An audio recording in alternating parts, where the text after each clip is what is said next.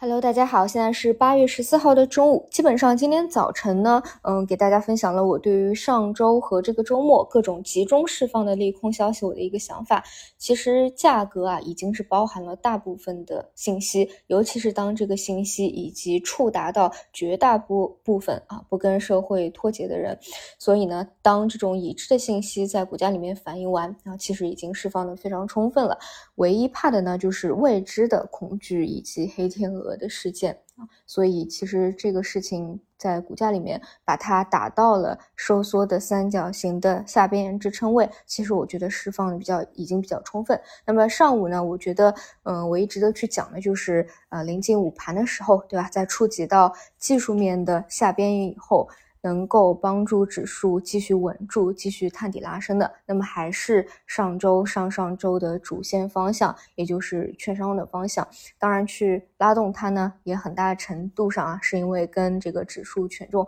挂钩的非常紧啊。你至少第一步先要能够稳住吧啊，无论是对于技术派去。啊，去选择股市抄底也好，还是对于主线派啊，去看现在的主线，还是说去响应活跃资本市场这样一个号召。总之呢，不管什么原因啊，市场合力还是选择在触及到三角形下沿的时候，是去发动了券商板块。所以呢，这也是我个人后面还是会继续。保持重点关注的第一个板块方向吧。其他的话呢，就是说实话，我个人认为，嗯，上周五这样一个有力度的单日下杀，再加上今天一个低开回落啊，就是立刻马上。短期你要立即再重新回到上边沿的这个概率不大，因为这个杀伤力啊还是需要时间去消化一下的。所以呢，后面啊一周往后，最多呢只是说在这个位置首先稳住啊，不要再往下去下穿了，然后看看券商板块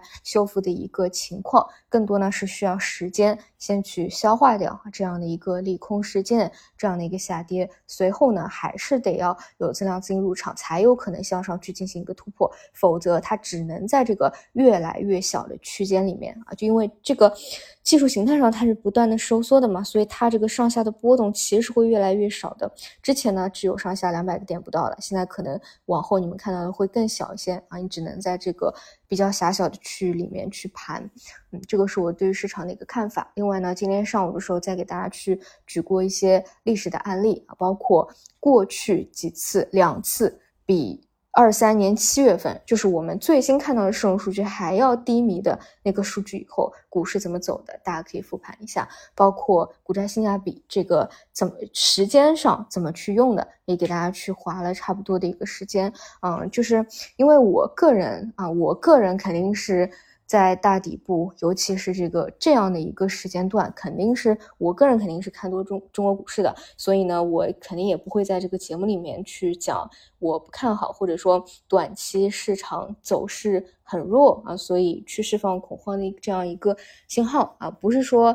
因为国家说了，嗯，要提振信心我才这么讲的，在这句话之前，我在这个大底部，尤其是时间越往后，一定是越去这样去想的啊，所以只是个人想法。给大家去聊一下。那如果说你真的觉得中国股市非常之困难的话，那么你呢就根据自己的一个想法来。反正金融投资这个事情呢，就是自己想法的一个最终的结果。而且呢，说实话，比如说，嗯，像上个交易日，对吧？一单日下跌比较多，那我网上冲浪的时候呢，也一定会看到。很多人或者说大部分人去释放恐慌或者吐槽的这样一个一个说法，但是我自己呢是会自动屏蔽的，因为我会有自己的一个观点，而且我还是可以说是非常之坚定的一个想法，嗯，而且呢，我觉得如果去说一些对于绝大部分市场里的人都会认同的那些话，去求得一些共鸣的话，其实没有太大的一个必要啊，因为说实话，在这个市场里面，你很难不觉得有时候会觉得比较失望。或者说比较难做，因为这是客观事实。就比如说出了一百加一，它一定是跟大部分人预期之中的